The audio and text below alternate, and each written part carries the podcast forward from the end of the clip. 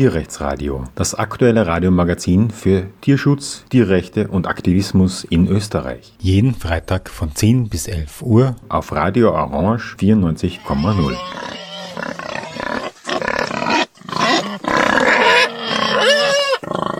Es findet gerade der, das Animal Liberation Weekend, vormals Animal Liberation Workshop in Tirol, in Innsbruck, in Wilden im Stadtteil, ein, so ein Aktivitätszentrum von hier, statt. Und äh, dabei sind zwei der OrganisatorInnen bei mir und äh, stehen mir Rede und Antwort, der Chris und die Niki. Hallo.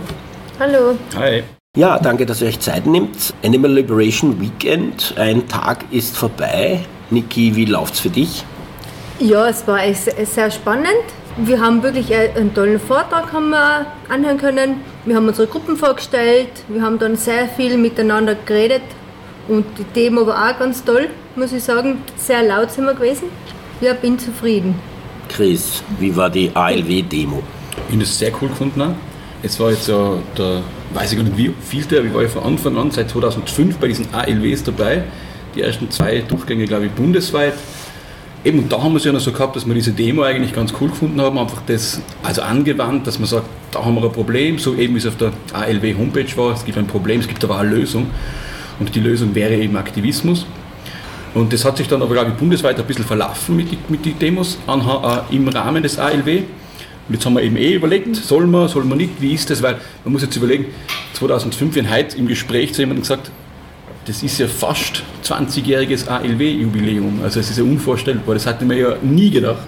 Und, äh, Was, da, dass du so lange dabei bleibst nein, dass, oder dass, dass, dass es schon so lange gibt? Doch, doch. naja, dass diese ALWs und das Format, also das hatte man nicht gedacht, nein, überhaupt nicht. Na, auf alle Fälle haben wir uns eben überlegt, ist das noch zeitgemäß und das muss man sich ja überlegen. Die ersten ALWs waren ja brutal viel visuell. Wir haben ja brutal viele Filme angeschaut, war sie noch das ist jetzt, glaube ich, gar nicht mehr nötig, oder? Weil auf die Filme, auf die Bilder hat eigentlich jede Person Zugriff. Das war früher noch was anderes. Da haben die Leute wirklich wissen, diese Filme eben näher bringen. Und ich habe es halt auch total cool gefunden und ich finde das auch eben nicht so schlimm, dass von den angemeldeten Personen dann nicht alle kommen. Es ist äh, total cool, der Austausch untereinander eigentlich. Also Niki und ihre äh, Gruppe siege ganz, ganz selten, weil man eben, es gibt zwei Gruppen in Tirol, zwei VGT-Gruppen, die machen eigentlich relativ unabhängige Sachen voneinander. Und äh, da fand ich das total cool gefunden, eben auch die Leute kennenzulernen, mit denen die Niki arbeitet. Und eben, auch die Demo habe ich extrem cool gefunden. Es war wieder so der Klassiker, dass sie gesagt haben, äh, wo man um die Kuh, also hinter der Kurve meint man, wir sind 200 Leute und dann sieht man, wir waren 20. Und das ist natürlich schon cool, dass man, dass man nach 25 Jahren immer noch so schreien kann. Bist du bundesweit sonst noch wo dabei? Heuer nicht, ne? Niki, meinst du, sind diese Veranstaltungen irgendwie theorielastiger geworden oder warum glaubst du, ist man abgekommen von den Demos? Ich meine, ihr in Tirol ja nicht, aber doch.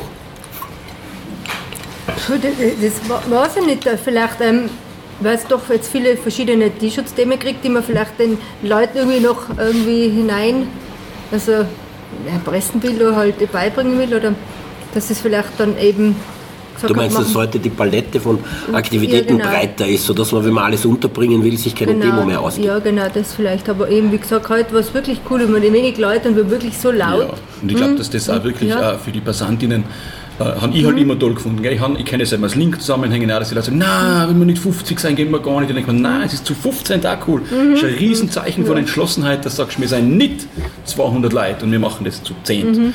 Und äh, das mit der Palette, ich, ich glaube nicht, dass sich die Palette eigentlich verbreitert hat und im Zuge von so einem es ist ein Animal Liberation Workshop oder Animal Liberation Weekend for Beginners. Ich glaube gar nicht, dass man da müsste jedes mhm. Thema aufdröseln, Nein, sondern mhm. eigentlich geht es darum, sagen, schau, wir haben ein Riesenproblem. Das Problem ist eigentlich Speziesismus und was kann man machen? Und da sein ist natürlich toll, und vor allem wenn man auch versierte Leute hat, die über die einzelnen Themen reden, gar keine Frage, dass das cool ist. Aber ob es nötig ist für jemanden, der einsteigt in den Aktivismus, bin ich mir nicht sicher, ob man da, ob man da auf jedes Thema und auf jede, auf jede Facette eingehen muss. Wie war denn das bei eurer ersten Demo? Wenn ich an meine aller, allererste Demo denke, und das war nicht Tierschutz, sondern das war äh, das Kraftwerk Zwentendorf seinerzeit, war mir das sterbensbeinlich. Besteht die Gefahr, dass wenn man neue Menschen hier hat, dass die dann aus lauter Peinlichkeit nicht mitgehen oder nicht mehr kommen? Ja, also einer war im Vormittag da, der hat gesagt, eben, er braucht einmal ein paar ähm, Kundgebungen bei uns so, damit er bei der Demo dabei sein kann, einfach so mental. Aber vielleicht ist es für manche dann eben fein, wenn sie eben beim ALW einmal mitgehen bei der Demo damit sie sehen, wie das abläuft und auch die Angst ein bisschen verlieren, weil man doch eben vielleicht dann ist wieder gut, dass man eine kleine Gruppe ist, weil man sich dann auch Vormittag kennengelernt hat und weiß, okay, das sind alles liebe Leute und man ähm, hat da keine Hemmungen mitzugehen. Wie war es bei mhm. deiner ersten Demo? Mhm. Kannst du dich an die erinnern? Ja, das weiß ich schon. Das war, glaube ich, 97. Da haben wir lieber nackt als mit Pelz. Und da haben wir mit Badeanzug oder Bikini oder ja, Bodyhosen sind wir durch Innsbruck marschiert. Und wurde das peinlich? Nein, eigentlich überhaupt nicht. Nein, das war mir gar nicht peinlich, ja. Chris, und Peinlichkeit und Demo, was ist, wie, was, wie ist das bei dir? Nein, ich glaube, ich war da 14 oder so und wir sind da als Familie, das war der erste Jugoslawienkrieg und wir haben damals äh, halt gegen diesen Krieg protestiert. In Landeck, das hat natürlich schon können peinlich sein, da waren wir im Alei 15 Leute und jeder kennt jeden. Und, aber nein, ich bin mir da total. Also vielleicht hat sogar das meinen Weg geprägt, gell, dass ich das Gefühl gehabt, habe das Schild gehabt, da ist oben gestanden, was ist da oben gestanden? Ich weiß es nicht mehr. Äh, und, und ich bin mir in der, in der Situation, wie gesagt, als relativ kleiner Bub oder junger Bub, habe ich, habe da wirklich schon das Gefühl gehabt, jetzt gestalte ich mit, jetzt kann ich die Welt verändern und das ist mir irgendwie so geblieben. Und selbst, wie gesagt, ob jetzt hier bei einer Demo bin mit 2000 Leuten oder bei einer Demo bin mit 20 Menschen, ich habe immer das Gefühl, jetzt in dem Moment machen wir Politik, jetzt in dem Moment machen wir vielleicht sogar Geschichte. Also ich habe, und das haben die Deutschen so empfunden. Das war wirklich, meiner Oma war es brutal peinlich, dass man die da hier dann danach da fragt eben, dass, dass wir da waren und, und für sie war das nicht so, weil ich in, in Landeck sich eben jeder kennt, aber für mich war das für mich war das eigentlich der Beginn von was, von was, was mich nach wie vor begleitet. Bei mir in Innsbruck äh, sich befindet, äh, momentan ist es sehr sonnig, übrigens brennheiß dafür, dass es eigentlich noch Winter ist, und herumschaut, sieht man überall Berge, momentan verschneite. Man ist also in einem sehr ländlichen Raum eigentlich, auch wenn Innsbruck eine Stadt ist. Jetzt gibt es so die These, dass vom Urbanen zum Ländlichen in Österreich von Ost nach West die Menschen eher konservativer werden und eher verschreckter durch ähm, Aktivismus, durch Demos. Ist eine Demo in Tirol verschreckender, radikaler von der Öffentlichkeit, wie sie es aufnimmt, als eine Demo weiter im Osten, in Wien? Nein, ich glaube nicht, weil ich meine, in Innsbruck sind sie, kennen sie uns jetzt schon. Und in Innsbruck gibt es mittlerweile total viele Demos und die Leute sind ja immer offener und verlieren ja, glaube ich, auch die Angst vor Demos und ja, und sind nicht mehr so verschreckt oder so. Willst du das auch sehen, dass die, also die mhm. Öffentlichkeit jetzt akzeptierter gegenüber, also dass Demos von der Öffentlichkeit eher akzeptierter sind als vor 20, 30 Jahren? Das müsste man, die, müsste man die Öffentlichkeit fragen, gell? ich bin nicht zum Glück ja nicht.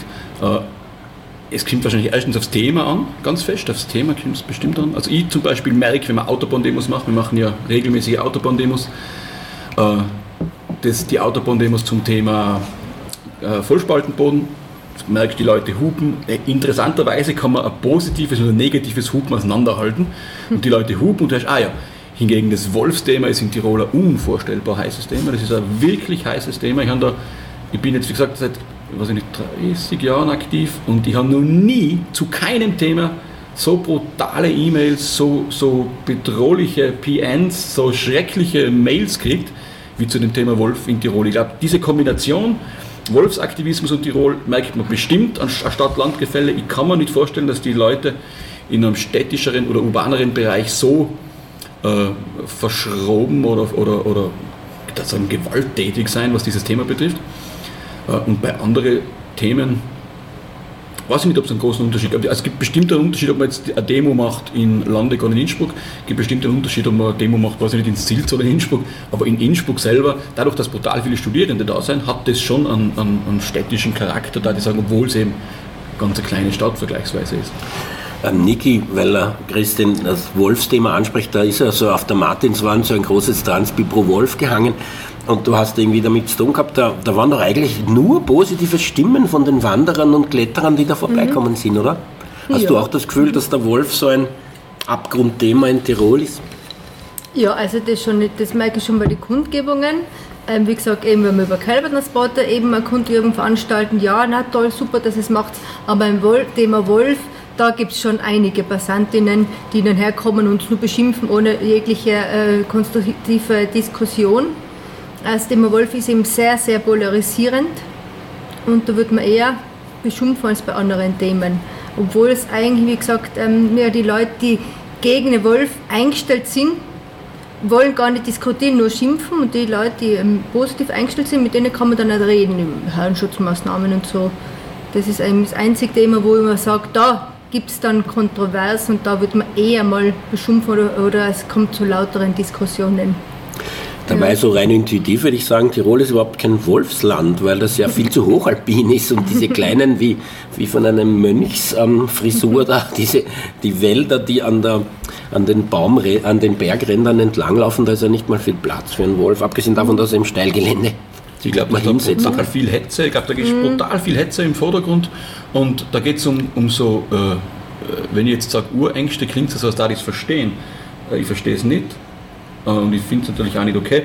Aber wenn du mit den Leuten redest, oder wie gesagt, bei diesen Mails, die ich kriege, die schreiben da eine, ihr wollt unsere Lebensgrundlage zerstören, ihr wollt mhm. unser, es gibt Mails, die schreiben, ihr wollt unsere Zivilisation zerstören. Mhm. Die, die haben das Gefühl, äh, alles, was sie sich aufgebaut, unter Anführungszeichen haben, äh, ist durch, diese, durch, die, durch das, dass ein Wolf möglicherweise zurückkommt, in Gefahr. Ich habe nachher zugeschrieben, ey, wenn diese, wenn diese sogenannte Zivilisation so wackelig ist, dann passt vielleicht irgendwas nicht. Abgesehen davon, dass es ja durch eine Wolfs Wolfspopulation nicht annähernd kann zu so einem Zivilisationscrash kommen. Aber das ist der Unterton von diesen Mails, Gesprächen und PNs, die ich mitkriege beim Thema Wolf. Die haben Angst um ihre Lebensgrundlage, Angst um die Landwirtschaft, Angst um die sogenannte Kulturlandschaft. Das sind brutal viele Ängste, die, glaube ich, eigentlich relativ irrational sind. Ne? Wenn man das Thema dann sich anschaut, ist das ja überhaupt nicht, äh, ist das ja gar nicht der Fall. Aber in die Köpfe von alte, na, sagen wir nicht für alte Tiroler Bergbauern, sondern in die Köpfe von Menschen, die immer noch so denken wie alte Tiroler Bergbäuerinnen, schaut es offenbar genauso aus. Wenn der Wolf kommt, können wir einpacken. So ist es der Grundtenor. Ich würde denen ein Besuch in den Südkarpaten empfehlen mit zahlreichen Almen, Wolf, der immer schon da war. Ich glaube, ein Tiroler verlaut grundsätzlich nicht Tirol. ich glaube, das macht ihn aus. Aber in, in, allen, in, allen, Ländern um Österreich herum war der Wolf entweder immer schon oder ist er viel, viel früher schon längst eingewandert. In der Schweiz ja auch schon 15 Jahre vor Österreich. Ja. Also da ist auch noch nichts Nein, wir haben, ja, wir haben Zahlen, wir haben Fakten, mhm. wir haben Vergleichs, Vergleichsbeispiele. Äh, meine, meiner Erfahrung nach sind die Leute da völlig immun. Das geht auch nicht, wie du gesagt ja, hast. Genau, es geht ja nicht um Auseinandersetzung. es geht, die haben Angst. Also, es ist wirklich eine Angst.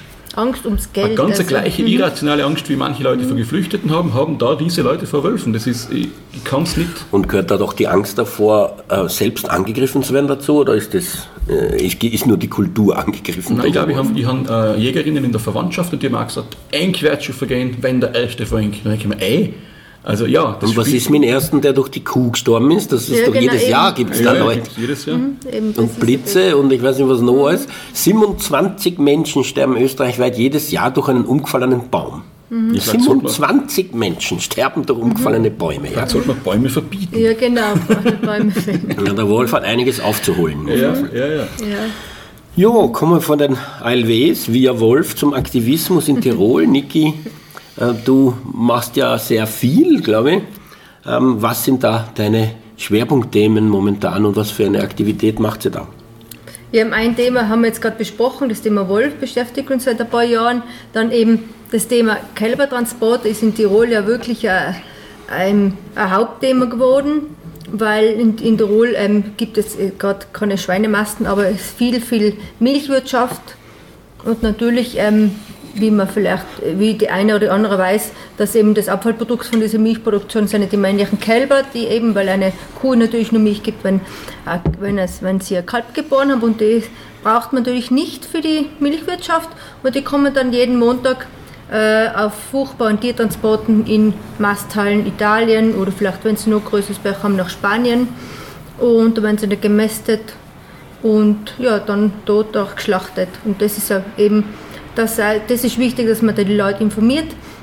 Darf ich dazu mhm. kurz was sagen? Ich ja. war vor gerade weniger als einer Woche auf einem Mastbetrieb an der Grenze Kärnten-Steiermark, der eben solche männlichen Kälber zusammenkauft, weil er mhm. tatsächlich nicht will, dass sie exportiert werden. Und der hat mir den Unterschied gezeigt zwischen reiner Milchrasse und einer Fleischrasse, wie die ansetzen mhm. an, an Fleisch. Und er hat gesagt, das klassische Fleckvieh bei uns ist mhm. schon eine sehr überzüchtete ja. Milchrasse. Mhm.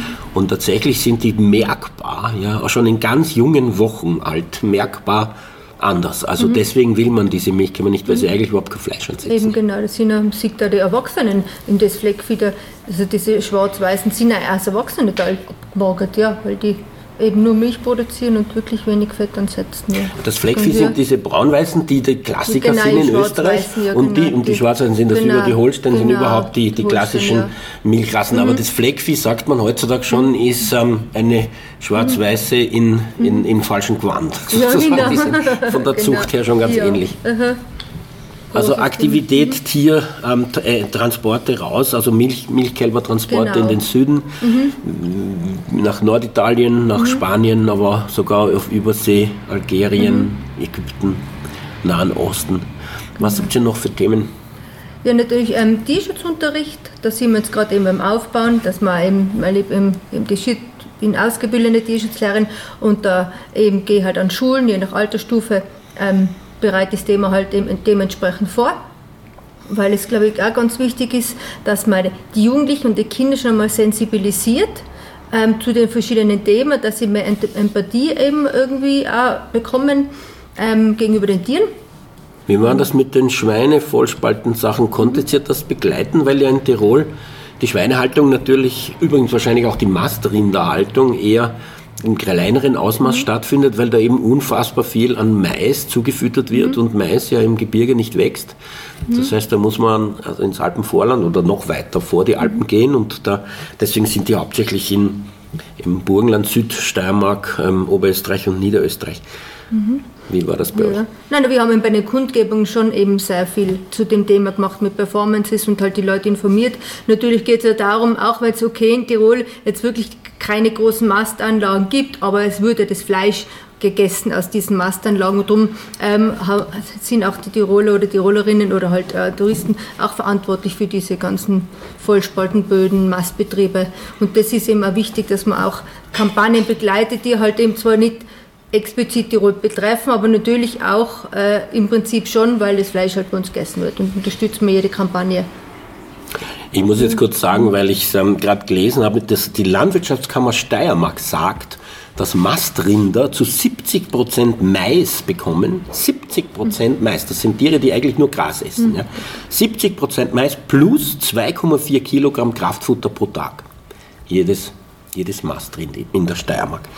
Also die essen an und für sich, wenn irgendjemand sagt, die Kühe sind so toll, weil sie würden das Gras nutzen, das Eben man genau. eh nicht genau. nutzen kann, die mhm. fressen in Wahrheit den Menschen das Essen weg, mhm, ja. wenn man so will. Also jetzt bist du auch noch bekannt dafür, Fotos zu verbreiten, wo du hoch am Berg oben stehst und irgendwelche Transparente hältst. Wie ist es damit mit dem Bergaktivismus? Ja, ja, genau, das haben wir mal angefangen. Ich war auch bei einem Berg gegangen, jetzt nehmen wir mal also Tiertransport äh, transparent mit hinter, vor einem schönen Hintergrund. Und es hat sich dann wirklich so entwickelt, dass wir jedes Mal, wenn wir auf den Berg gehen oder rodeln gehen, nehmen wir irgendein Transparent mit zu einem gewissen Themen, oh, Thema und dann ja am Gipfel breiten wir es aus, machen ein schönes Foto und ja, das wirkt natürlich sehr gut. Mit einem kleinen Post gegangen auf Instagram oder Facebook erreicht man dann auch wieder viele Leute. Und das macht halt auch Spaß, eben sowas zu machen, ja.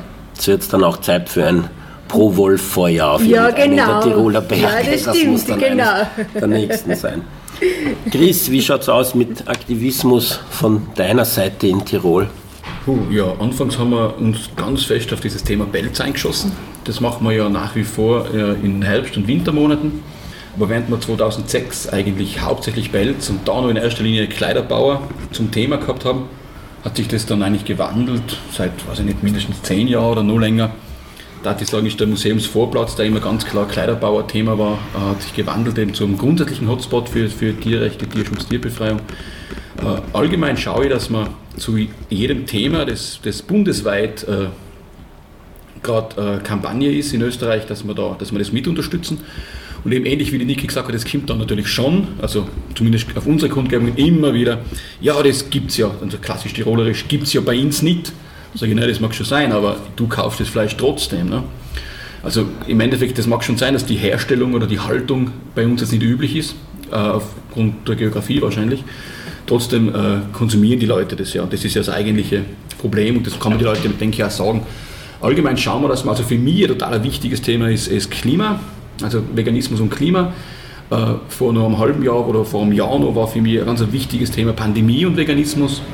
Das sind Themen, da kann ich ästhetisch brutal viel machen. Wir versuchen in der Museumsstraße zumindest so zu arbeiten, dass, man, dass sie schon probieren, die Leute zu erschüttern, also auch mit, mit provokativen Standbildern, mit provokativen Schildern, mit provokativen Verkleidungen. Wir haben eigentlich immer wieder Feuerspuckaktionen, weil ich das Gefühl habe, du, die Leute wissen da zuerst gar nicht, um was es geht. Gell? Die sehen da Typen mit Gasmasken, Feuerspucken, Zombies. Man geht da hin und schaut und dann ist das eigentlich, dann ist diese Berührungsangst gar nicht mehr da. Dann ist man im Gespräch, dann nehmen die Leute Flugis mit, dann wird geredet und diskutiert. Das ist das eine, was wir machen, eben seit 2006 jetzt bereits. Und das andere ist halt, wir haben seit 2009 machen wir relativ regelmäßig diese sogenannten Autobahndemos. Da haben wir eigentlich auch zu jedem bundesweiten Kampagnenthema haben wir mittlerweile Autobahndemos. Das geht manchmal meistens super, manchmal ist es ein bisschen problematisch. Man merkt ganz fest, wenn da eine neue Person im Amt sitzt, dann kommt sie wieder. Und, da, und ist das die, und die Asfinag und überhaupt und sowieso. Was ist denn eine Autobahndemo eigentlich? Da sind wir auf der Brenner, auf der A12, glaube ich, ist das die Interautobahn. Da sind wir meistens von 2 bis 4, halb 5 am Freitag und da äh, haben wir in beide Fahrtrichtungen eben Transparente mit meiner Ansicht nach relativ catchigen, catchigen und klaren äh, Messages. Die Autos sollen das fahren lesen, es soll keine Gefahr bestehen und das muss auch sein, also die, die, zumindest laut Behörde ist es so, dass diese Grundgebungstransparente über der Autobahn dürfen nur eine bestimmte Anzahl an Silben haben, die Schriftgröße muss eine bestimmte Größe einhalten, einfach wegen der Sicherheit. Und, und die hängen an einer Brücke? Wir hängen das an der Brücke, genau, in beide Fahrtrichtungen und informieren natürlich die Passantinnen, die über die Brücke gehen und auch rundherum. Zählen dann natürlich nicht jedes Mal, aber letztes Mal, wo wir gezählt haben, so die Faustregel ist, wir haben das dann hochgerechnet, wir zählen eine Viertelstunde Autos und wir kommen in eine Fahrtrichtung, erreichen wir die Insassinnen von 5000 Fahrzeugen pro Stunde. Also ist wahrscheinlich für Verhältnisse in und um Wien total wenig. Aber wenn ich mir denke, wie viele Flugis, wie viele Gespräche in der Museumsstraße, unser Stammdemoplatz führen muss, um diese Frequenz zu haben und für, fürs Feeling und dass die Leute auch sagen, wir sind immer noch da, das ist ein ganz großes Thema eigentlich, dass die Passantinnen sagen, ich kenne ich schon seit 2006. Es ist einerseits ein bisschen, manchmal, manchmal macht man ein bisschen traurig, aber allgemein bestärkt es mich total. Vor allem, wenn man mit Leuten redet, die waren damals zum Teil vier, fünf, noch gar nicht auf der Welt und jetzt redest du mit denen über Veganismus äh, hatte mir übrigens auch nicht gedacht, ne, dass ich nach so lange Zeit später immer noch da stehe, dass der Kleiderbauer mein Platz wird, der Museumsvorplatz mein, meine zweite Heimat. Ist der Kleiderbauer noch immer dort? Kleiderbauer, Kleiderbauer, ist, Kleiderbauer ist noch immer dort, aber wie gesagt, wir haben ganz klar so, wir haben, also Winter, Herbst ist noch Pelzthema, Kleiderbauer transparent haben wir natürlich, nehmen wir auch immer wieder mit. Aber allgemein informieren wir grundsätzlich über eben laufende Kampagne, grundsätzlich allgemein. Man muss auch sagen, übrigens, das Kleiderbauer hat man mir erzählt von jemandem, der die Filialen gecheckt hat, dass sie wahnsinnig viel weniger genau. bis gar keinen das haben, ja, hab ich auch gesehen. als früher. Genau, also ja. sehr viel weniger. Genau. Viel, viel, viel weniger. Genau. Wir schauen halt einmal Herbst, wenn die, wenn, die, wenn die neue Saison anfängt, checkt man das nochmal durch in die Auslagen. Es ist viel weniger, aber es gibt immer nur diese, diese Verbrämungen natürlich. Eben, mir ist ganz wichtig, einmal wieder allgemeine Sachen zu machen, eben grundsätzlich zu Tierbefreiung und Tierrechten, grundsätzlich zu Veganismus. Da gibt es für mich andere politische und allgemein politischere Tragweite, das ist mir schon ganz wichtig. Auf die Art und Weise reden, äh, sprechen wir wahrscheinlich auch oft andere Leute an. Und gleichzeitig eben machen wir es wie heute bei unserem Demo-Marsch, äh, ganz, ganz punktierte, ganz konkrete Themen, wie heute eben das Kälbertransport-Thema. Ich glaube, es gibt nicht die perfekte Art von Aktivismus, ich glaube, es gibt nicht die perfekte Demo. Andere Leute fühlen sich da wohler, andere Leute fühlen sich da wohler und wir probieren relativ viel abzudecken. Und äh, vor allem, weil wir ja zwei Gruppen jetzt haben, wo wir, wo wir ich glaube, wir können relativ viel tirolweit abdecken, verschiedene Arten, verschiedene Herangehensweisen und ich glaube, verschiedene Menschen ansprechen, habe ich den Eindruck. Und ganz nett ist ja, wenn wir freitags beide irgendwo stehen, dann kommen die Leute mit Flugis, da steht's auch, denke ich mir, geil. Die meinen, also die haben, die haben das Gefühl zum Teil, hinter der Kurve steht die Niki, da stehen wir, machen Feuer und es ist überall was los und das ist schon, das ist schon sehr cool oft, glaube ich. Ja. Niki, wie ist das mit den Behörden? Wie sehr eckt ihr da an, wenn ihr Performances, ihr habt ja auch welche, ihr habt so in Straßenszenen nicht, die zu mhm. gewissen Dingen führen. Man muss mit der Behörde immer verhandeln, dass man jetzt was darf oder nicht. Jetzt habt ihr eine ALW-Demo gemacht, die muss man auch mit der Behörde verhandeln. Wie ist die Behörde drauf? Ähm, ich kann mich erinnern, dass das nicht immer besonders ähm, hiccupfrei mhm. war. Ja, also bei uns muss ich sagen, wir haben eigentlich da noch nie so Probleme gehabt die kommen halt her und fragen, ob alles passt und meistens sagen, wenn irgendwas ist, soll man sie halt anrufen. Gell? Also ich glaube, vielleicht macht das aus Innsbruck irgendwie aus, das ist so klein und die Polizisten, die kennen uns halt auch schon, die Behörden kennen mich schon und dann ist es eigentlich ja ziemlich entspannt und hat eigentlich noch nie was gegeben. überhaupt nicht. Chris, wie ist das bei dir? Bei uns hat es in letzter Zeit auch nichts mehr gegeben. Und es ist auch, wie die Niki sagt, sie kommen, aber ich fange halt dann schon an, habt ihr eine Demo-Anzeige mit? Nein. Demo-Anmeldung, ich, man muss Demos nicht anmelden. Also ich gehe da dann schon konfrontativ. Ja, gell? Also mhm. bei mir ist die Polizei nach wie vor kein Freund und Helferin und die haben keine Freiheit, wenn sie kommen und ich lasse das auch spüren, aber es ist eigentlich Mhm. chillig. Ja. Sie kommen dann und sagen immer, wie du sagst, wenn es was hat, meldet es Und wie gesagt, Autobahndemos war schon zweimal so, dass ich das Gefühl gehabt habe, da bleiben jetzt Leute stehen, beim Thema Wolf vor allem. Und da war ich auch wirklich knapp davor, die Polizei anzurufen, weil das Thema so heiß ist. Gell? Da, da, da Die haben bleiben lieber- auf der Autobahn Nein, nein, die fahren auf der Aus und dann nicht, wo sie hingehen. Ah, letzt, oder heuer im Sommer, das war wirklich witzig, das darf ich von der Autobahn geben und dem, dem noch gerne erzählen. Das machen wir seit 2009.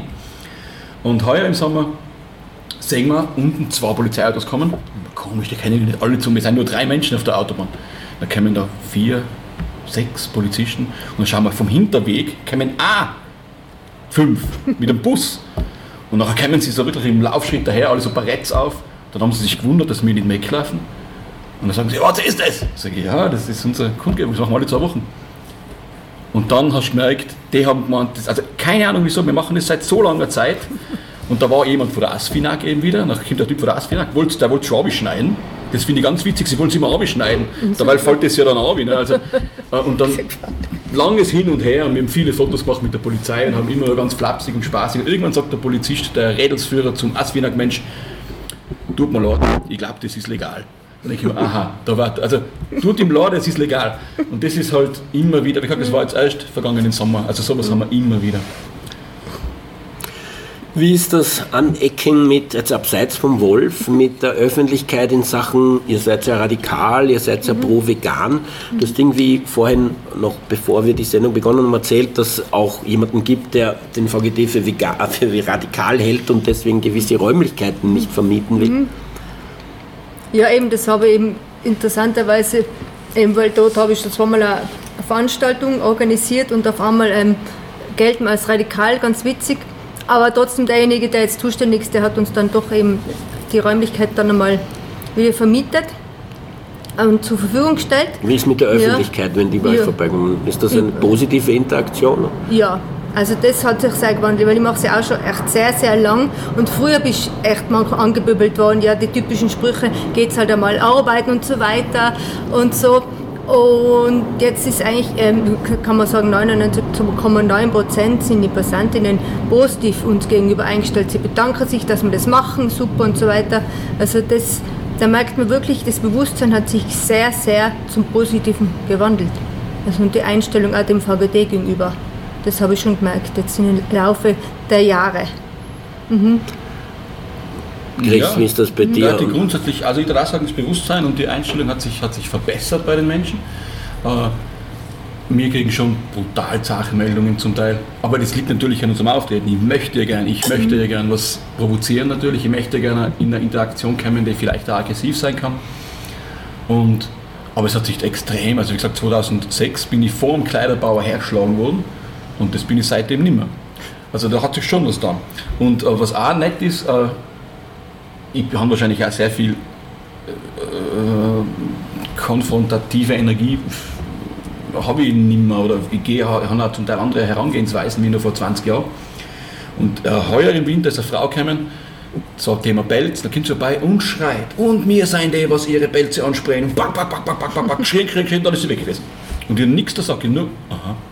Und die Frau ist dann nach 20 Minuten zurückgekommen und hat gesagt, jetzt muss ich mich bei Ihnen entschuldigen. Ich habe genau so agiert, wie ich es Ihnen vorgeworfen habe. Und dann habe ich gedacht, ja wow, wenn das geht, oder? Das war echt cool. Ich habe gesagt, ja, ich habe ja, ja, super, danke. Also das war auch eine Größe von der Passantin. Äh, wir merken ganz fest, der Markus, also unser zweiter, der fix dabei ist bei unserer Gruppe, bei der Museumsvorwärtsgruppe, der hat da so einen Stift, wo man filmen kann. Und um Ostern herum, um Weihnachten herum, bitte nimm, bitte nimm diesen Kamerastift mit. Also ich habe das Gefühl, in der Stadt ist es so, Ostern, Weihnachten sind, sind Zeiten, wo die Leute brutal gestresst sind, die Passantinnen brutal gestresst sind, die Kohle reicht nicht, was weiß ich nicht, daheim läuft nicht so, wie es soll. Und da bauen wir wahnsinnig viel aus. Also, da, also sobald der Christkindlmarkt offen ist, habe ich das Gefühl, die Leute sind angesoffen und aggressiv. Ostern ist es ganz ähnlich.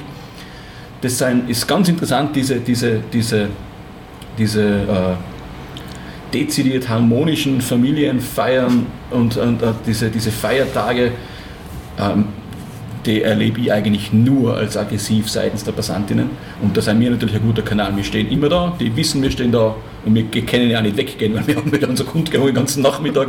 Und da, da, da ich glaube, da bauen wir schon sehr viel aus, was eigentlich gar nicht für uns ist. Ne? Und der Aufhänger ist halt dann unser Aktivismus, obwohl es eigentlich eher um die Psyche für die einzelnen Passantinnen geht. Wie steht es denn mit veganen Sommerfesten, Veggie Planet Messen und dergleichen? Ich weiß noch, dass wir 98, glaube ich, mit diesen veganen Sommerfesten begonnen haben und dann recht bald auch in Innsbruck sowas war. Das ist jetzt 25 Jahre her. Mhm. Wie ist es in letzter Zeit, wie ist es früher gewesen? Wie hat sich das entwickelt? Ja, es war früher schon ein paar Mal eben die Vegamania Innsbruck und auch durch die Pandemie hat sich das jetzt ein bisschen ähm, war jetzt keine mehr und wir haben jetzt im zweimal ein Veggie-Fest veranstaltet, sozusagen eine kleine Vegamania aber ist heuer, das auf der Straße oder ist das im, in Indoors irgendwo? Indoor und Outdoor. Also da, wo wir heute in Alwe haben, da haben wir schon mal zweimal ein Veggie-Fest veranstaltet. Und das war ganz nett. Einfach wie, wie eine kleine Baby-Vegamania gewesen, war ganz nett. Aber heuer eben findet wieder Vegamania in Innsbruck statt. Wann denn Im und wo denn? September. September am Marktplatz. Chris, wie bist du involviert in vegane Sommerfeste gewesen und genau, Veggie gewesen, Planet? gewesen sehr. Ich hatte lange Zeit, hat das die Karin, meine Lebensgefährtin, hat das, hat das organisiert. Ich habe das Gefühl, das ist dann gar nicht mit der Pandemie gestorben, sondern schon ein paar Jahre vorher. Äh, wir haben dann einfach immer überlegt, ganz, ganz die ersten Vegan Manias, die wir organisiert haben, waren ja ganz klar so Grassroots-Festeln. Da haben wir die Musik gehabt, die uns gefällt, logischerweise wir haben eigentlich ganz, was da, hast halt nur den Dönermensch und du hast, schlussendlich wollten wir ja großes Angebot an ah, veganem Essen, veganes Eis, vegan, und da ist, äh, ich glaube, da muss sich der Fokus ein bisschen verändern, weil das, was wir uns früher noch gefreut haben, endlich gibt es jetzt da auf der Vegan Mania den veganen Döner, meine gibt es jetzt immer. Wie soll ich denn sagen, Veganismus ist so weit in der Mitte der Gesellschaft, dass die Art von veganem Sommerfest, Vegan Mania, wie wir angefangen haben, die zu machen, eigentlich gar nicht mehr nötig ist. Und äh, ich glaube, da, da hat uns die Realität ein bisschen eingeholt. Äh, und das Konzept, das ursprüngliche Vegan Mania-Konzept, ist wahrscheinlich so nicht mehr, nicht mehr sinnvoll, glaube ich. Also zu sagen, einfach nur, nur viel vegane Gastro, viel veganes äh, Essensangebot, das gibt es einfach mittlerweile, habe ich den Eindruck, so viel im Handel, dass das allein wahrscheinlich nicht reicht. Und eben beim, Unterhaltungs, beim Unterhaltungsprogramm sagen wir nachher auch, äh, die Leute wollten dann zum Teil einfach äh, schon äh, ein Stück weit in Richtung Kommerzialität gehen und dann musst du plötzlich eine Band aussuchen, die andere auch gefällt und was andere gefällt, weiß ich aber gar nicht, weil ich mich mit dem nie befasst habe und da bin ich einfach an meine Grenzen gekommen, gell? wenn ich, ich kann einfach nicht für, für eine große äh, Masse an Menschen sprechen und agieren und ich kann auch, ich tue mir auch schwer, wenn ich plötzlich entscheiden muss, was ist massentauglich, da, da sind andere Leute besser wie Allerdings muss ich sagen, dass ich am Hauptbahnhof beim ähm, Sandwich-Stand vom M-Preis heute gefragt habe und sie haben gesagt, leider vegane Sandwiches haben wir gar nicht. Wir haben nur zwei vegetarische. Also da fehlt dann doch noch ein bisschen. Was mich ein bisschen wundert, weil ein Hauptbahnhof ist ja doch was, wo am ersten junge Leute, Leute, die von weit her reisen, vorbeikommen und trotzdem hatten sie kein veganes Sandwich. Wie auch immer.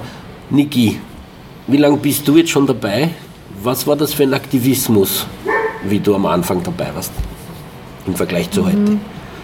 Ja, ich war, ich glaube 1997, da war die erste Demo, da hat es eben diesen T-Shirts Aktiv Tirol gegeben. Das war so, so wie ein Tochterverein eigentlich vom VGD, kann man sagen. Ganz ein kleiner Verein, wir sind zehn Leute und haben halt auch Kundgebungen veranstaltet, Demonstrationen und haben auch eben gestört. zum Beispiel ähm, Witterstoßen im Zillertal, da haben wir demonstriert, mit Politikern geredet und das gibt es jetzt auch nicht mehr. Und so hat sich das entwickelt. Also natürlich waren wir nicht so oft jetzt, aber wir waren eine kleine Gruppe und haben uns eben viel eben gegen Pelz eingesetzt, gegen Pelzhaltung. Und das war, hat sich dann so entwickelt, dass es immer mehr und mehr geworden ist. Und ich habe dann gedacht, eben, der, der T-Shirt Aktiv Tirol, die sind, die sind dann alle in Pension gegangen. Und dann ist sie sozusagen rübergeschmolzen in eine VGD. Und dann habe ich halt eben meine eigenen Kundgebungen und meinen eigenen meine Infokundgebungen organisiert. Chris, wie war das bei dir am Anfang? Dein Anfang, Aktivismus und was waren dann die Themen? In welchem Rahmen war das und wie im Vergleich zu heute? Mhm. Also, konkret Tierrechtsaktivismus oder überhaupt Aktivismus? Tierrechtsaktivismus. Okay. Nein, mein erster die Kontakt mit Tierrechtsaktivismus war natürlich der VGD und das war, glaube ich, eine Besetzung von einer Legebatterie in, in Salzburg. Damals war unser Sohn 1 der ist jetzt, der ist jetzt 25. und der war da auch schon mit. Das war für mich ganz eine befreiende Art des Aktivismus. Gell? Ich bin nach, äh, mit meiner Frau und unserem damals einzigen Kind nach Salzburg gefahren. Wir haben einen Legebetrieb besetzt, das war ein Mozrambazamba. Danach sind wir in den Zug gestiegen und da haben wir wieder Friede, Freude, Eierkuchen. äh, natürlich nicht Eierkuchen, wir waren damals schon vegan.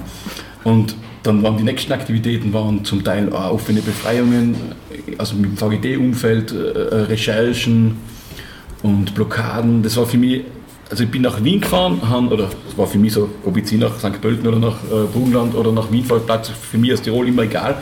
Also ich habe das Gefühl gehabt, ich fahre nach Wien, bin da jetzt aktiv und ich bin da, weiß ich nicht, es geht aus dem Polizeiakte schön hervor, drei, vier Mal im Jahr nach Wien gefahren für, für mich coole Aktionen, mit, mit Adrenalinaktionen. Äh, und das war für mich ganz klar getrennt. Gell? Also ich habe damals noch keine Dauerdemos in Innsbruck gemacht, da hat's, dort hat es in äh, Tierschutz aktiv Tirol noch gegeben. Und 2006 hat mich nachher einer angerufen, ich weiß nicht mehr, hat glaube ich Balluch geheißen. und hat ihm gemeint, ja, es war cool vielleicht eine Dauer, also eine fixe Truppe in Innsbruck zu machen. Damals war die, die Kampagne gegen Kleiderbauer. Und dann habe ich gedacht, boah, jeden, jedes Wochenende, damals haben wir eben Freitag und Samstag noch, waren wir in der Innenstadt.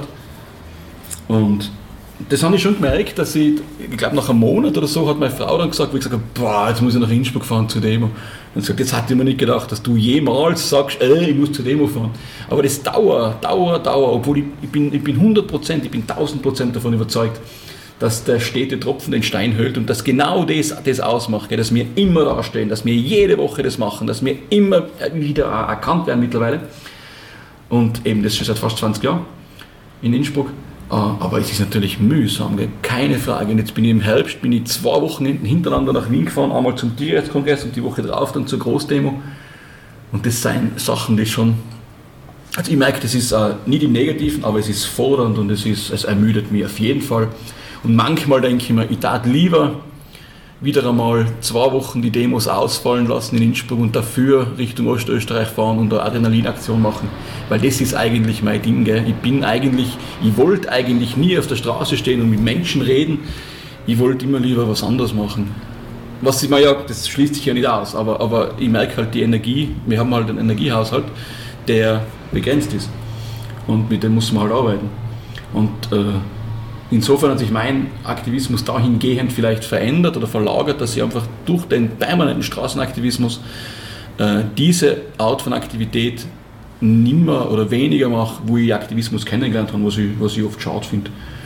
Aber wir probieren natürlich da, also wie gesagt, mir ist Feuerspucken und total. Also ich schaue, ich glaube, es ist äh, eine nachhaltige Sache, dass man selber äh, aktiv bleiben kann und will. Sage ich ja oft, ich glaube, ich muss mir meinen Aktivismus auch so gestalten, dass ich es dass gern mache und damit dazu kehren eben teilweise schon spektakuläre Sachen, die ich, ich bestimmt zu 50% für mich und zu 50% für die Passantinnen mache. Aber eben, ich muss, ich muss ja auch mich bei der Stange halten und nicht nur die anderen Aktivistinnen. Du hast die Kinder angesprochen, die das ja scheinbar von Anfang an miterlebt haben. Wie sehen die Kinder so einen Aktivismus? Ist ihnen das jetzt? Ist ihnen das peinlich oder finden sie es cool? Sind sie dabei oder denken sie, es ist nichts für mich? Wie sind die da hineingewachsen? Das ist eine sehr coole Frage. Äh, der Samuel, haben wir eh heute schon geredet mit jemandem im Rahmen des ALW. Samuel, unser ältester Sohn, war bis,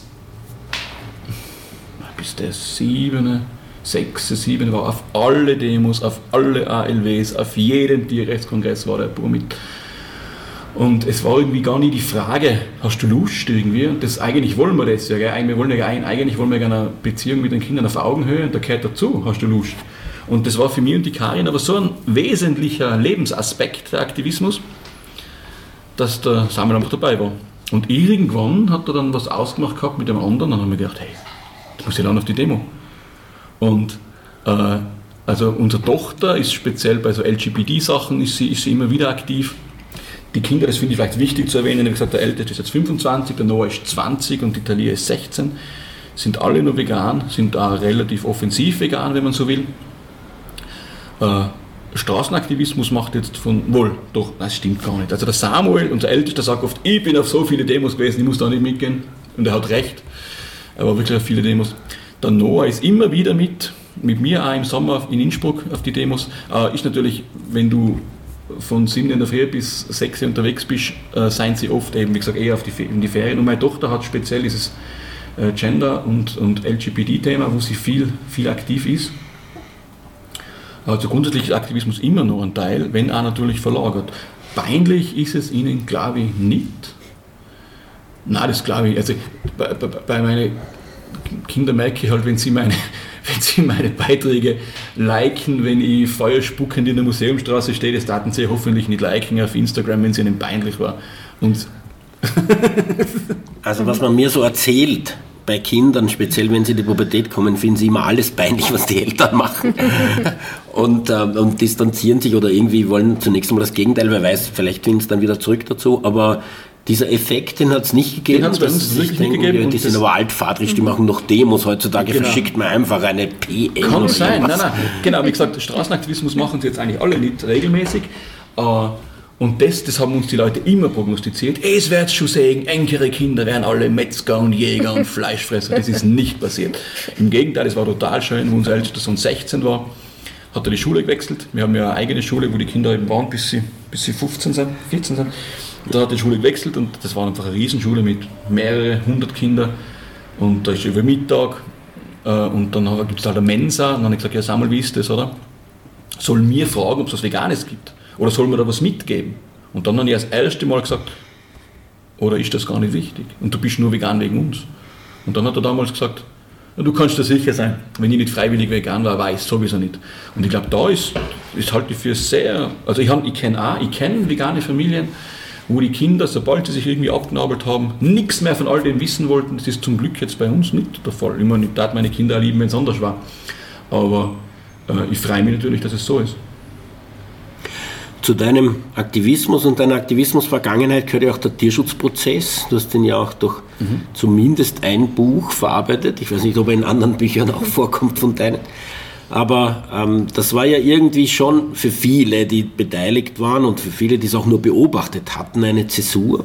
Leider, ja. Wie ist das für dich? Vor Prozess, Postprozess? Wie, was hat sich für dich verändert und wie hast du das eigentlich verarbeitet jetzt auf Distanz? Ich glaube, für mich hat sich relativ wenig verändert. Ich habe aber, ich denke auch, ich denke ganz klar in Vorprozess und Nachprozess.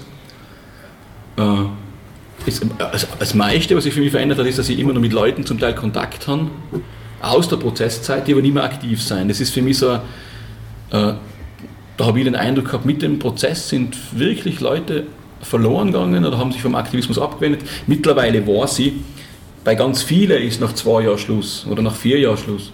Und ich, mein Eindruck war, durch den Prozess, mit dem Prozess, mit dem aufreibenden Prozess, äh, haben, wir, haben irgendwie viele Leute oder Freunde irgendwie auch verloren aus dem Aktivismus. Gell? Das tut mir schon leid, weil man war einfach, klingt jetzt vielleicht ein bisschen polemisch, aber es war eigentlich eine Prozessfamilie. Gell? Also wir waren eigentlich 14 Monate lang eine Familie mit den ganzen Angeklagten, mit den ganzen Leuten, die mit den Prozessbeobachterinnen, auch mit den Anwältinnen. Das war was ganz Vertrautes und, und äh, ja, es ist immer schade, wenn sowas dann vorbei ist. Nein, es ist nicht schade, dass der Prozess vorbei ist. Es ist schade, dass dieses Familiäre, das war für mich dann plötzlich weg. Uh, umso toller, wenn ich Leute sehe, die ich eben seitdem kenne und noch früher kenne und immer noch machen wir das Gleiche, weil wir wissen, es ist richtig. Das finde ich total bestärkend.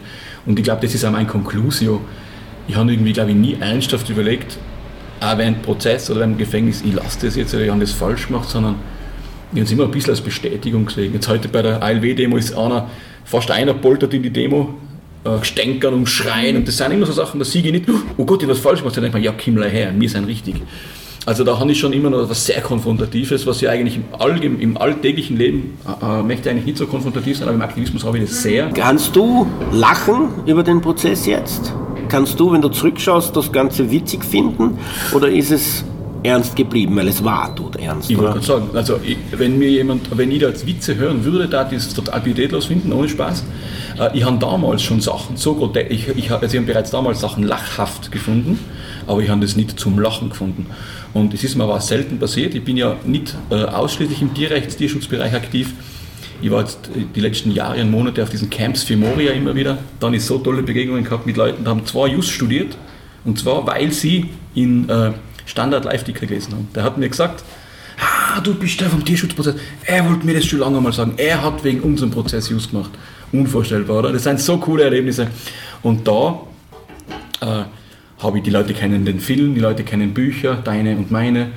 Äh, und niemand hat auf die Idee kommen zu sagen, hey, aber eigentlich war das ja witzig. Also ich habe noch nie mit jemandem geredet, der den Ernst dieser Sache oder die sich dieser Tragweite nicht bewusst wäre. Und ich selber sehe schon unter Anführungszeichen Positives. Ich glaube, der VGD ist gestärkt daraus hervorgegangen. Ich glaube, ich bin eigentlich gestärkt daraus hervorgegangen. Der VGD hat an Reichweite, äh, glaube ich, dazugewonnen und auch an Schlagkraft vielleicht. Aber trotz all diesen positiven Aspekten, die es gibt, da die niemals kleinreden, wie schrecklich diese, und ich erinnere mich, erinnere mich jeden Tag wahrscheinlich daran, wie das ungut und schrecklich und traumatisierend war. Und zu sagen, das ist jetzt alles äh, lang her, das siege ich ja überhaupt nicht so. Also für mich ist das überhaupt nicht so lang her. Wir haben dann immer wieder die Jahrestage und denken, boah, jetzt ist das so lang her. Und mir kommt es im wahrsten Sinne des Wortes vor, als war es gestern gewesen. Also, äh, na, zu sagen, das ist alles verheilt und das, ich mache mich da jetzt lustig drüber, das tat ich hat die nie so Polizeiüberfall ist 15 Jahre her, der Freispruch 12.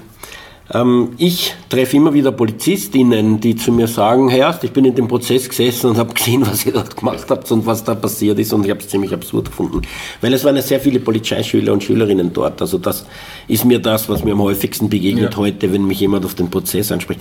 Letzte Frage zum Prozess. Was ähm, würdest du sagen, bist du gezähmter geworden, vorsichtiger seither?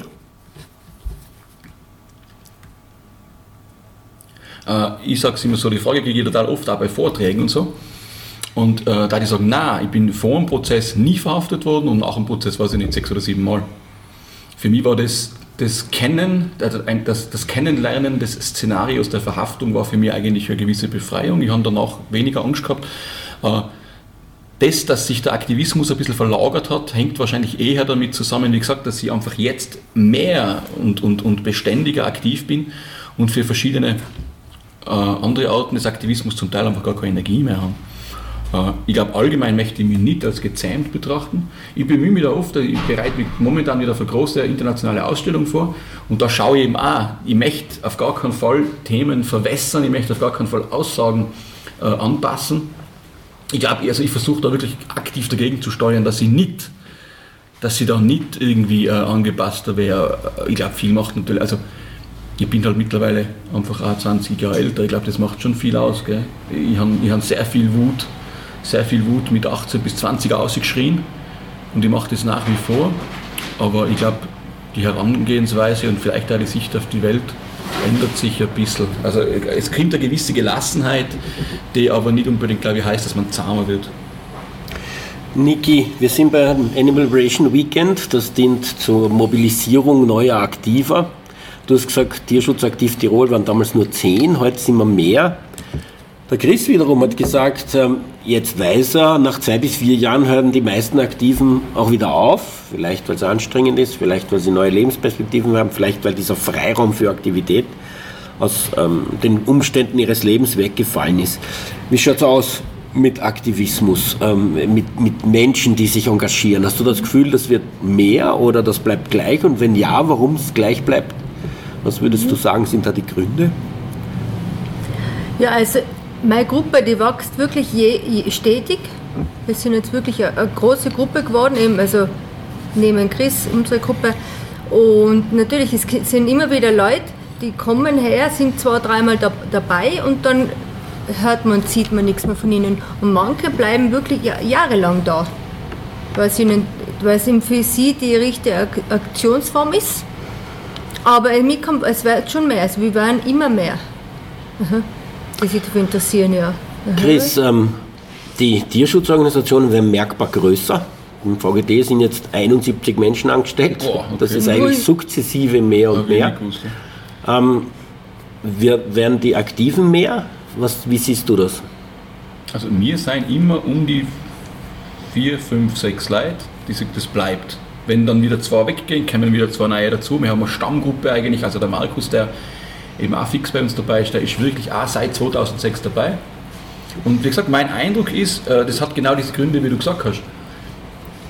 Manche sind zum Studieren in Innsbruck, sind dann weg, andere haben eine andere Lebensperspektive, andere Partnerinnenschaft, anderen Beruf, anderen. Es ändert sich brutal viel. Bei ganz vielen merke ich einfach auch, die habe ich kennengelernt oder sind zu uns dazugekommen mit Beginn der Vollspaltenkampagne die Leute haben oft den Eindruck, jetzt machen wir das und dann wird es ja wohl in ein paar Wochen durch sein. Sag ich, nein, nein, nein, nein, wir reden immer von Jahren. Wir reden immer von Jahren und wir reden dann noch von einer Übergangsfrist. Und die probieren das auch zu sagen. Es ist aber trotzdem es gibt die Veränderung, die ist messbar, die ist merkbar, aber das dauert. Das ist wirklich eben, der stete Tropfen sein wir. Und wir können nicht erwarten, wir machen zwei Demos und das ist dann gegessen. Da rede ich übrigens auch mit äh, Leuten aus anderen politischen Zusammenhängen, die auf den Eindruck haben, jetzt machen wir das schon ein halbes Jahr, dass sich noch nichts geändert. Dann denke ich mir, ja, genau so läuft das. Du musst das jahrelang, jahrelang machen, immer wieder sagen, der Witz oder das Traurige ist ja, die Leute, es ist ja nicht nur so, dass nichts weitergeht, wenn du nicht beständig daran arbeitest, sondern das wird ja wieder vergessen. Also die Themen verschwinden. Wenn du zwei Wochen das Thema nicht, nicht, nicht nachhorzest, dann, dann verschwindet das Thema aus den Köpfen der Menschen. Also ich kann verstehen, dass für viele das total, dass für viele das zu anstrengend und zu aufwendig ist. Aber also ich, mein Eindruck ist nicht, dass wir weniger werden, sondern also bei uns, unsere Gruppe, das bleibt, bleibt beständig gleich. Ich glaube, die Leute kriegen, und da nehme ich mich gar nicht aus, es, es, passiert immer noch mehr. Es gibt so viel, auf das man reagieren muss. Und äh, also es gibt so, das Stresslevel, das nimmt ja permanent zu. Und da wundert mich oft, dass man überhaupt noch Zeit findet für Aktivismus, wenn man das jetzt nur nebenher macht.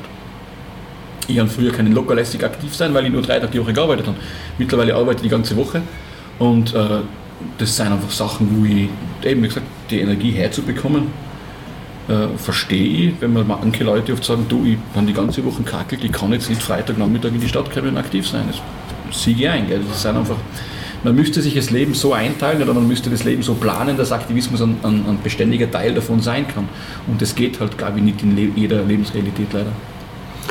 Ihr wart beide, seid beide schon sehr lang aktiv. Du hast 97 genannt, du ungefähr dasselbe, 98 oder 99 die Besetzung von dieser Legebatterie in Salzburg. Wie würdest du sagen, was waren Kampagnentaktiken, die vor 25 Jahren gezogen haben oder 26 Jahren? Und welche Kampagnentaktiken ziehen heute? Hat sich das geändert oder ist das, ist das gleich geblieben? Hat man dieselben, dieselben Taktiken, dieselben Methoden? Obwohl es zum Beispiel ein Internet gibt, obwohl es zum Beispiel plötzlich soziale Medien gibt? Ja, also ich glaube, diese Infokundgebungen sind total wichtig, so wie früher wie heute, weil man halt eben direkt bei den ähm, Menschen ist, bei den Passantinnen und, ähm, und wenn man es regelmäßig macht, also das ist, glaube ich, genauso wichtig wie früher, auch, auch gleich. Vielleicht, dass es jetzt eben regelmäßiger ist als früher. Und die Demos, ja, ich glaube, die Demos, genau, also das ist auch gleich geblieben. Ist das nicht nur die innere konservative Einstellung einer älter werdenden Aktivistin oder eines Aktivisten, dass man sagt, das war immer schon so, jetzt machen wir es weiter? genau, ich glaube, ich mir wurscht. Nein, aber vielleicht schon, natürlich, was sich sicher ähm, verändert, man muss natürlich mit der Zeit gehen. Gerade äh, wenn man sagt, okay, man sagt einmal viel her mit dem Beamer, weil das spricht die Leute mehr an, man muss ja schon ein bisschen schauen und man muss ja immer ein bisschen ähm, was machen also mit der kleinen Performance, damit mir die Leute schon ein bisschen wachrüttelt, weil natürlich das hat sich sicher gar nicht, jetzt sind die Leute eher, gehen sie so wie so ein gerader Blick, machen, viele schauen nur ins Handy und du musst dann immer ein, noch mehr aktiv sein, eben wie gesagt, du machst eine Feuershow oder Chris und wir machen halt immer Performance mit dem Megafon oder verkleiden uns, damit die Leute mehr wachrüttelt werden. Ich glaube, früher war das eher außergewöhnlich und da hast du vielleicht nicht so ähm, viel machen müssen, aber mit, mit, mit Film oder so. Das vielleicht, man muss, man muss halt dranbleiben. Mhm. Chris, wie suchst du dieselbe Frage? Sind die Leute wirklich 25 Jahre gleich geblieben? Eine Frage vom Publikum? äh, nein, wie kriegen wir es durch? Warte mal.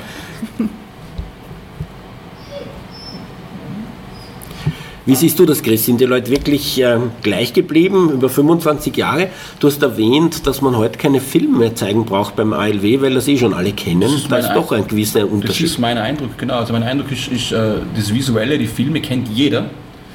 Jeder und jede. Auf der Straße, wenn man mit den Leuten redet. Jeder, jeder, jede, weiß, äh, jede weiß eigentlich das Thema. Ah ja, Vollspalt, wir was gesehen. Oder äh, Belz, genau, Belz ist natürlich ein großes Thema. Das, die Filme kennen die Leute, die Haltungsformen kennen die meisten Leute. Ich glaube, ganz wichtig ist ergänzend zu diesem Straßenaktivismus, den jetzt die Niki und ich machen, äh, habe ich das Gefühl, es ist für mich zumindest habe ich das Gefühl, äh, eine Nachbearbeitung in die sozialen Medien total wichtig. Also wir erwischen bei einer Autoproblem, wie gesagt, die Insassinnen für 5000 Autos pro Stunde Wenn man da noch ein kurzes Video macht und das kurze Video ist auf Instagram, dann hast du da eine unvorstellbare Potenzierung von diesen. Also ich schaue auf diese Reichweite, schaue ich ganz, ganz fest. Ich glaube, das macht brutal viel aus. Ich sage oft so spaßhalber, also wir brechen dann da ab um, um, um halb fünf, fünf. Und sobald wir das dann aber Social Media gepostet haben, demonstriert das schon wieder weiter. Das erreicht ja wieder, das spreadet ja. Das sind schon coole Sachen. Äh, aber als Campaigning an sich, also ich meine, ist für mich ein großer Unterschied, ob man jetzt redet von Straßendemos oder Straßenaktivismus, also versus am grundsätzlichen Herangehen, einer grundsätzlichen Herangehensweise in, in der Kampagnenarbeit. Also ich finde sowas wie das Europa Belzfrei, das wir zu Ende, gegen Ende gehabt haben, äh, da war ja die Größenordnung schon anders. Ich habe nicht das Gefühl gehabt, dass man jemals etwas gemacht hat, wo man sagt, wir sammeln da jetzt Unterschriften bis zu diesem Stichtag und dann gibt es äh, gibt's ein zugeschnittenes Kampagnenmaterial, eigentlich auf ganz Europa sehr ähnlich vom Visuellen her. Das habe ich in der Form noch nie erlebt gehabt. Das, das war für mich zum Beispiel was Neues. Man muss schauen, wie das weitergeht. Und das globalisieren also in gewisser Weise.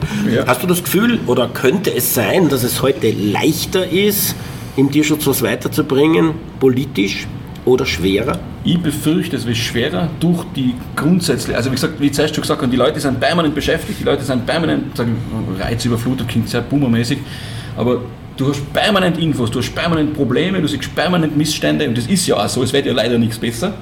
Und ob es da jetzt bei diesen hunderten schrecklichen Meldungen, hunderten schrecklichen Bildern, das können jetzt tierliche oder menschliche Bilder sein, ich weiß, also ich glaube, das wird eher immer schwieriger, die Menschen zu, also ist vielleicht total pessimistisch.